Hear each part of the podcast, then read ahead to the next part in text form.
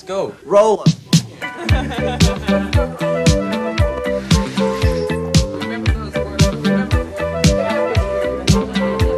Hola amigas y amigos, les habla Mauricio de Medina y les doy la bienvenida a un episodio más de Aprende, ahorra e invierte. Te invito a escuchar el tema WorldCom, historia de un escándalo contable, el resumen semanal de los mercados y la frase de la semana. ¡Empezamos!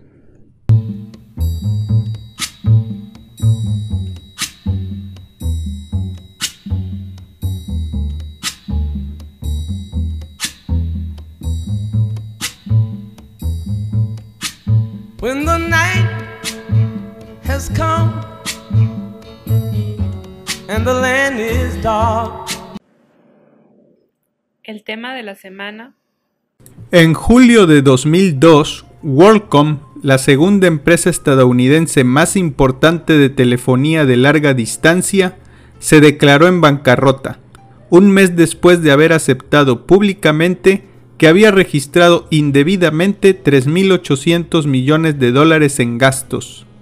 La empresa no pudo hacer frente a los 41 mil millones de dólares en obligaciones que tenía acumulados y con 104 mil millones de dólares en activos representó la mayor bancarrota en la historia norteamericana de aquel momento. Conoce la historia en este podcast. Antecedentes. En 1983, los empresarios Murray Waldron y William Rector diseñaron un plan para crear una proveedora de servicio telefónico de descuento de larga distancia llamado LDDC, Long Distance Discount Company. Y para 1985 designaron a uno de los principales inversionistas de nombre Bernard Everts como CEO de la empresa. Para 1989, LDDC comenzó a cotizar en bolsa mediante la adquisición de Advantage Companies. 12 años después, en 1995, adquirió la compañía de transmisión de voz y datos Williams Telecommunication Group por 2.500 millones de dólares en efectivo, cambiando su nombre a WorldCom Inc. El crecimiento de WorldCom estuvo enmarcado por una serie de fusiones y adquisiciones. A principios de la década de los 90, WorldCom se fusionó en una operación de intercambio de acciones con Advanced Telecommunications Corp. Y en 1993 LDDC adquirió a los proveedores de larga distancia Resurgence Communication Group y Metromedia Communications Corp. en una transacción en efectivo y acciones que crearía la mayor red de larga distancia de los Estados Unidos. En 1996, WorldCom se fusionó con MFS Communications y compraron las instalaciones de acceso local a las redes de fibra óptica en y alrededor de grandes ciudades de los Estados Unidos y Europa. En 1998 continuaron con tres fusiones más. La primera con MCI Communications por 40 mil millones de dólares, otra con Brooks Fiber Properties por 1.200 millones de dólares y una tercera con CompuServe Corp por 1.300 millones de dólares. Cabe mencionar que la fusión de WorldCom con MCI fue la mayor en la historia de ese momento. Un año después, en 1999, WorldCom y Sprint Corp acordaron fusionarse. Para inicios del 2002, las agencias calificadoras como Moody's, Fitch Ratings y Standard Poor's comenzaron a dar indicios de una posible disminución de la calificación de la deuda de largo plazo de WorldCom, previendo que los ingresos podrían deteriorarse para finales del mismo año, mientras las perspectivas de una recuperación en 2003 se tornaban inciertas. El 30 de abril del 2002, el presidente ejecutivo de WorldCom, Bernard Evers, renunció ante el desplome de las acciones producto de una investigación de la Securities Exchange Commission sobre sus préstamos personales. el vicepresidente John Sidmore asumió las riendas de la compañía para que unos días después Moody's degradara la calificación de la deuda de largo plazo de Qualcomm. Le seguirían con las rebajas las agencias Fitch y Standard Poor's. Para mayo, Qualcomm anunció que suspendería el pago de dividendos y eliminaría dos acciones réplica, una vinculada a sus principales operaciones en Internet y negocios de datos y otra vinculada a sus servicios de telefonía residencial de larga distancia.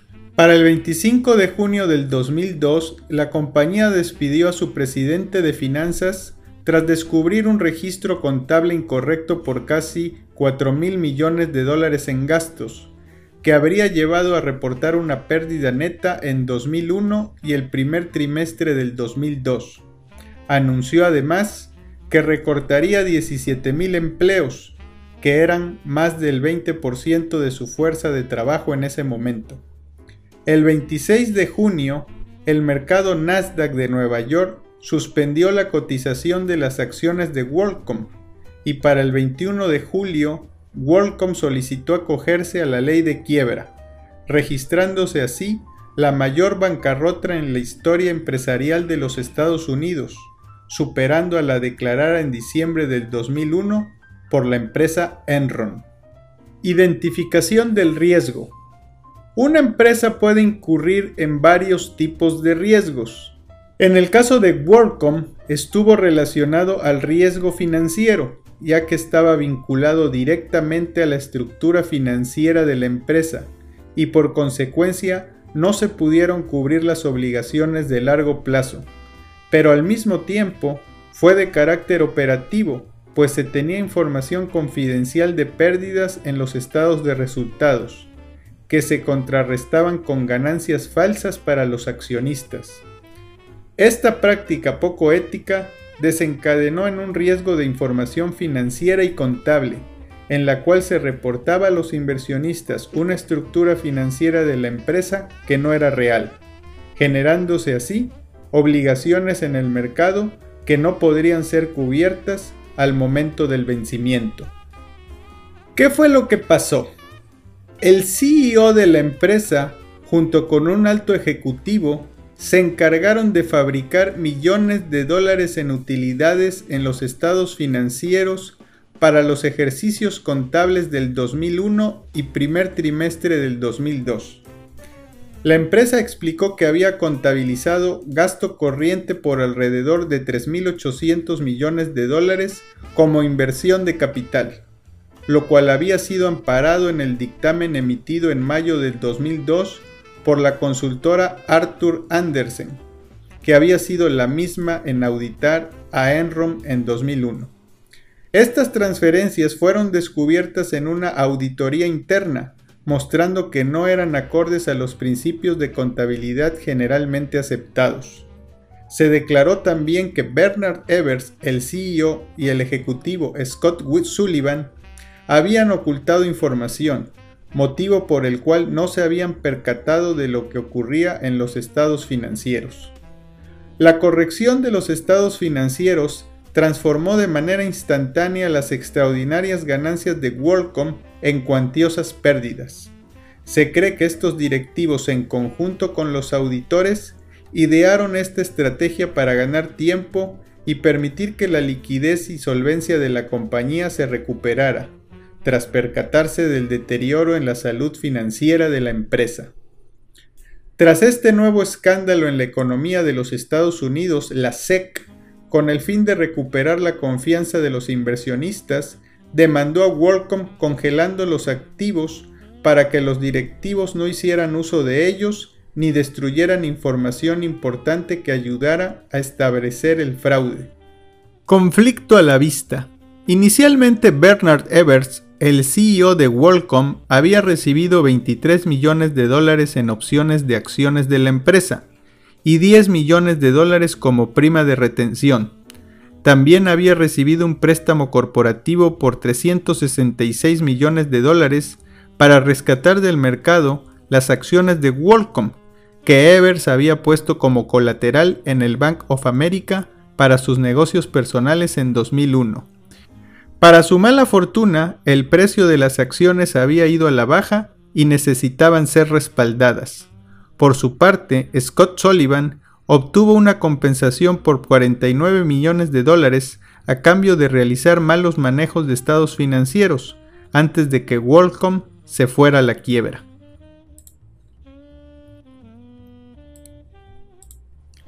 Incentivo mal empleado. Este evento nos hace pensar que los CEOs, en un esfuerzo por lograr los objetivos de la empresa, pueden verse involucrados en un intento personal por inflar sus paquetes de opciones y acciones y comenzar a actuar como especuladores manipulando el precio de las acciones, en lugar de centrarse en construir valor a largo plazo, destruyendo en su camino a cientos de millones de dólares de los accionistas. Esta estrategia consiste en manipular las utilidades, logrando con ello que los valores de las acciones y los paquetes de opciones de los ejecutivos se incrementen, creando un incentivo perverso en la alta dirección para así lograr incrementar los precios y beneficiarse de las opciones, ejerciéndolas antes de la caída del precio de la acción y con ello llevar a la bancarrota a la empresa. ¿Qué fue de Bernard Evers y Scott Sullivan? Bernard Evers también conocido como el Telecom Cowboy, fue condenado a 25 años de prisión y murió en un hospital al que fue trasladado de prisión por problemas de salud cuando llevaba 13 años de condena. Falleció en 2019 a la edad de 78 años. Scott Sullivan fue sentenciado a 4 años de prisión. Posteriormente estuvo bajo arresto domiciliario por otros 3 años en 2009. Se sabe vive en libertad en Boca Ratón, Florida. ¿Qué fue de WorldCom? En el año del 2005, los ejecutivos de la empresa WorldCom MCI vendieron la empresa de telecomunicaciones a Verizon, una de las empresas más grandes del sector. Mis humildes comentarios. Si una empresa ha decidido entregar a sus CEOs grandes paquetes de opciones, deberían tener un trato especial bien detallado para evitar que caigan en la tentación de querer manipular los precios de las acciones en vez de atender el negocio. Esta situación, desafortunadamente, invita a desarrollar una mentalidad de ambición y de resultados de corto plazo. Por otro lado, la regulación contable debe ser más estricta, en donde el gasto de compensación de las opciones se vea reflejado en la utilidad de la empresa. Si bien es importante que la remuneración de los altos directivos vaya de acorde a los objetivos planteados y al tamaño de la responsabilidad, es necesario incorporar otro tipo de compensaciones a los CEOs al mismo tiempo de otorgar mayor autonomía a las áreas internas de auditoría, para evitar que un CEO con demasiada ambición busque alterar los números de la empresa con el fin de crear riqueza personal.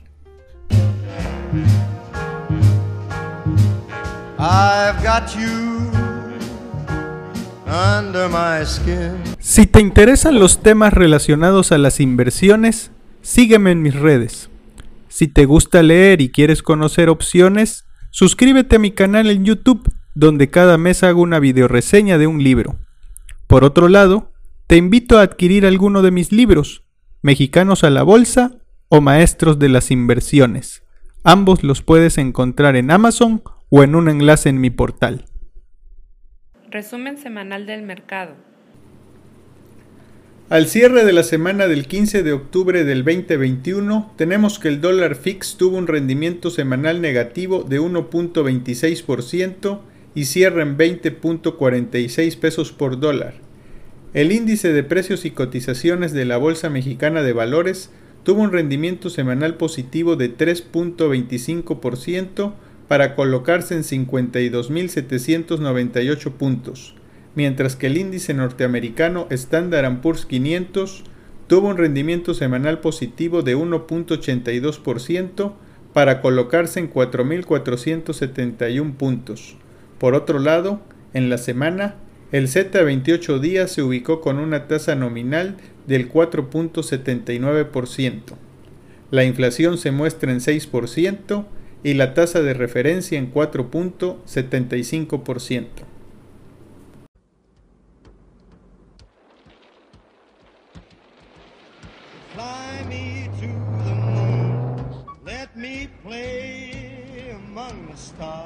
La frase de la semana.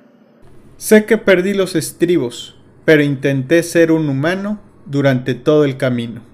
Bernard Evers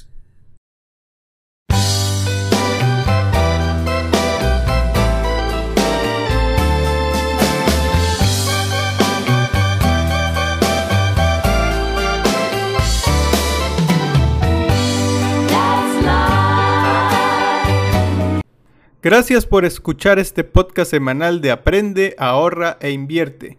Y si te ha gustado, comparte con tus conocidos. Recuerda que me puedes encontrar en redes bajo de Medina Mau y aprovecho para invitarte a mi sitio mauriciodemedina.com, donde podrás encontrar ebooks, blogs, videos, podcasts, cursos y mucha información adicional. Hasta la próxima. Let's go. Roll.